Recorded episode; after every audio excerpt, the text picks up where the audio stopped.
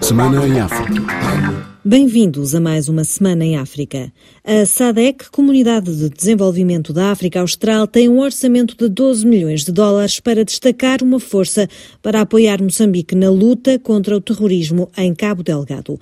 O anúncio foi feito pelo Ministro das Relações Exteriores de Angola, Tete António. O orçamento leva a 12 milhões de dólares no seu total, portanto está subdividido em rúbricas, portanto fontes de financiamento. Tem um, uma contribuição que é de 7 milhões de dólares que vai ser dividida entre os Estados-membros no cumprimento desta missão. Como sabem, é uma questão de sobrevivência da região. A situação em Cabo Delgado, em Moçambique, é uma situação grave, a qual a organização tem que fazer de imediato face. A violência em Cabo Delgado provocou cerca de 800 mil deslocados que ficaram sem nada. O alerta é do especialista em saúde pública em Moçambique, Avertino Barreto. Hoje, a situação que se criou em Cabo Delgado, o refúgio das pessoas, se calhar vivem hoje pior do que durante os piores períodos de guerra em que também estavam deslocados em países vizinhos e no, no resto do país. Hoje a nossa capacidade de apoio é muito, muito fraca. Eu acompanho ainda ontem via um grupo de família que vinha de Palma e chegou a Pemba e ele disse, autoridade, disse, escolhe aí um lugar. Sabemos que as pessoas não têm nada, perderam tudo e nós não temos sido capazes de dar um mínimo de atenção, de carinho condigno em Moçambique, as autoridades comunicaram o resgate de mais de 100 pessoas que estariam nas mãos de grupos terroristas que atuam na província de Cabo Delgado. O anúncio foi feito pelo comandante do Exército, Cristóvão Chume, na Rádio Pública Moçambicana. Conosco estão algumas populações civis que nós conseguimos eh, retirar da zona das ações do inimigo, sobretudo eh, mulheres e crianças, que achamos que vamos entregar às autoridades competentes para dar devido apoio social a essas famílias. Na quarta-feira, as Forças de Defesa e Segurança anunciaram terem abatido 150 alegados terroristas e terem capturado 39 suspeitos. O anúncio foi feito pelo comandante interino do Teatro Operacional de Afungi, Francisco Assan. Aqueles foram capturados em pleno combate, numa batalha onde estávamos a trocar terros com o inimigo. O inimigo estava a resistir, o inimigo que fez a sua ofensiva eh, contra a nossa posição de Monjane e em Palma. Foi o resultado desses dois combates e quando conseguiu-se este número de 39 na quarta-feira, Moçambique recebeu 500 mil doses da vacina contra a Covid-19, adquiridas por cerca de 300 empresas do setor privado. O ministro da Saúde, Armindo Tiago, agradeceu a iniciativa. São 500 mil doses de vacina, com as quais podem ser imunizadas 240 mil pessoas, no mínimo a nos informar que, para além da imunização dos colaboradores das empresas que contribuíram para a aquisição dessas vacinas, o setor privado teve a amabilidade de oferecer ao governo, através do Ministério da Saúde, 139 mil doses para acelerar o nosso plano de vacinação. E a Confederação das Associações Económicas de Moçambique afirma que as empresas ainda não reúnem condições para a retoma das discussões sobre o salário mínimo interrompidas há um ano. A posição foi defendida pelo vice-presidente da Confederação, Vasco Manissa. É impensável entrarmos num processo de negociação. Negociar nessas circunstâncias é, é claramente igual a ir negociar com alguém que está em coma. Não há nenhuma empresa que neste momento está realmente a respirar boa saúde. Já está aberto a nível nacional o período reservado à submissão de candidaturas à presidência do MDM, cuja eleição vai decorrer em dezembro. O anúncio foi feito por Maria Virgínia, membro da Comissão Política do partido. Até o dia 30 de setembro, todos aqueles membros do MDM que pretendam ser presidente do partido deverão se inscrever. Portanto, estão abertas as inscrições para a apresentação de candidatura. Em Angola, a UNITA, maior partido da oposição, apresentou na segunda-feira no Parlamento um projeto de lei sobre a liberdade de reunião e de manifestação. O objetivo é revogar a lei vigente que o partido aponta como inconstitucional, como explica Liberty Chiaca, presidente do grupo parlamentar da UNITA. Apesar da Constituição estabelecer que os cidadãos são livres para se reunirem e se manifestarem sem impedimentos, sem armas e sem precisar de qualquer tipo de autorização, existe desde 1991 uma lei que diz o contrário, que os cidadãos precisam de autorização para se manifestarem. É claro que esta lei, a Lei número 16/91 de 11 de maio, é uma lei inconstitucional.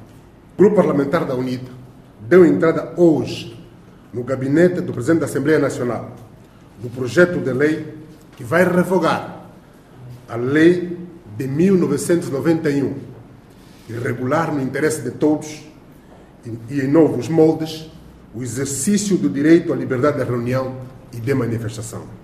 Esta quinta-feira, no IGE, professores que tentavam manifestar para reclamar aumentos salariais denunciaram que o protesto foi reprimido, que seis docentes chegaram a estar detidos e teriam sido vítimas de maus tratos pela polícia. Por outro lado, os trabalhadores dos caminhos de ferro de Benguela iniciaram na quinta-feira seis dias de greve para pedir aumentos salariais e a regularização de subsídios. Bissau 94 FM na Guiné-Bissau, esta semana começou uma nova greve da maior central sindical do país, a UNTG, com duração prevista de 30 dias. O braço de ferro entre a função pública e o governo dura há meio ano e o secretário-geral da União Nacional dos Trabalhadores da Guiné, Júlio Mendonça, explica porquê. Temos mais de 30 e tal pontos, mas ficamos apenas nos 9. E isso o governo próprio reconheceu. Até agora não desbloquearam o salário já tem em mãos o Estatuto de Carreira dos Médicos e Enfermeiros. Não aprovaram no Conselho de Ministros. Carga horária, já sabem qual é o valor em causa. Era só iniciar o pagamento. Até agora não iniciaram o pagamento. E despacho, o próprio Ministro já produziu vários despachos. Basta o governo cumprir isso, vamos suspender a greve. Ainda na Guiné-Bissau, a Presidência da República, o Ministério dos Recursos Naturais e a Direção-Geral da Empresa Nacional de Pesquisa e Exploração Petrolífera desmentiram a existência de um acordo para exploração de hidrocarbonetos entre a ADA Energy Business e a Silvana Diamond da Arábia Saudita, com sede em Dubai. A informação veiculada na comunicação social dava conta de um compromisso que permitiria a extração de até mil milhões de barris nos primeiros anos. Também na Guiné-Bissau, o deputado Helder Barros denunciou que existe uma lista de pessoas impedidas de sair do país. As autoridades negaram. Na Guiné-Bissau começou esta sexta-feira uma visita do ministro senegalês da Justiça.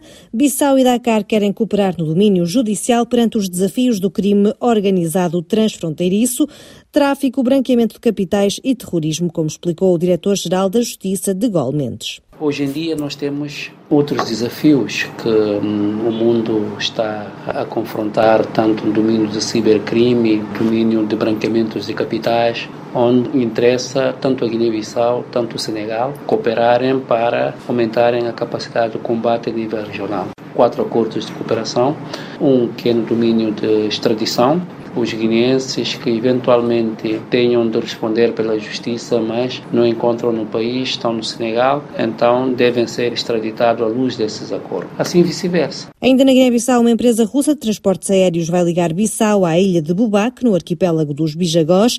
Os dois helicópteros chegam a Bissau em agosto e novembro e, segundo o ministro do Turismo, Fernando Vaz, vão tornar as viagens mais baratas. Praia 99.3 FM. Em Cabo Verde, o Presidente da República pediu prudência ao Governo na procura de novos parceiros para a Cabo Verde Airlines, cuja renacionalização foi anunciada recentemente. Ainda em Cabo Verde, esta quinta-feira foi apresentado no porto da cidade da Praia o novo navio da CV Interilhas. O chefe do Governo, Ulisses Correia Silva, declarou que o novo navio chega em boa hora para dar regularidade, previsibilidade e maior frequência no transporte. Significa aumentar as ligações, aumentar as conectividades. Isto vai servir algumas linhas onde nós temos necessidade de reforço. Estou a falar de São Nicolau, da Boa Vista e criar as condições para que com este novo barco possamos também cumprir aquilo que está no contrato de concessão, que é criar as condições para que haja cada vez mais frequência, mais previsibilidade, mais estabilidade, segurança e conforto no transporte de passageiros e também de cargas, mercadorias, tendo em conta que este barco, além de poder receber carros, recebe contentores, nomeadamente contentores frigoríficos, o que facilita a vida dos dos operadores económicos, particularmente os ligados à agricultura, a pescas e ao comércio. E esta semana, um cidadão franco-cabo-verdiano que estava em prisão domiciliária desde 16 de junho teria fugido eh, para a França, alegadamente com a ajuda do advogado e deputado da UCID, Amadeu Oliveira.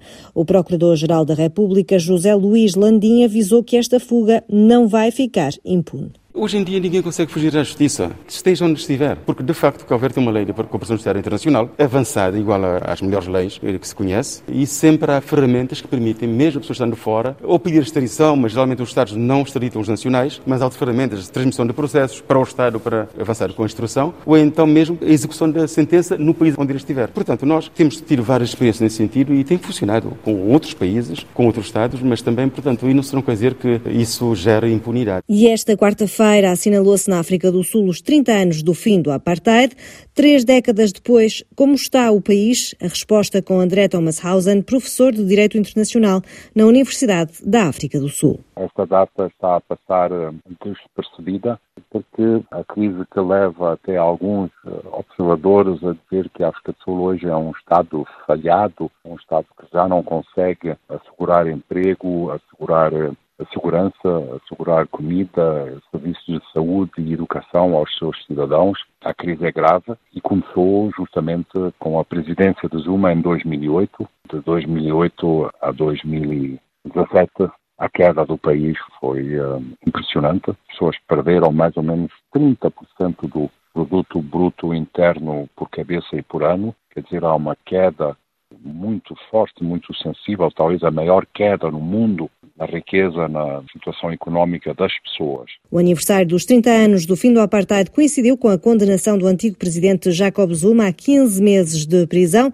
por recusa de cooperação com a justiça devido à sua recusa em comparecer como testemunha no inquérito sobre corrupção. Zuma deve entregar-se às autoridades até este domingo para cumprir a pena de prisão, caso contrário, a polícia pode receber ordem para o prender. Jacob Zuma é acusado de ter desviado avultados valores dos cofres do Estado sul-africano quando esteve no poder entre 2009 e 2018, mas nega qualquer irregularidade e recusa-se a cooperar com a justiça.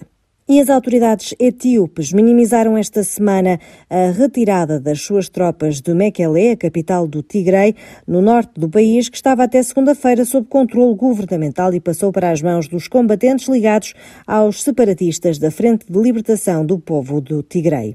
Na segunda-feira foi declarado um cessar-fogo unilateral pelo governo após mais de oito meses de conflito. Porém, o porta-voz dos separatistas declarou que as tropas governamentais se retiraram simplesmente porque foram vencidas Ponto final nesta semana em África. Obrigada pela sua companhia e até breve.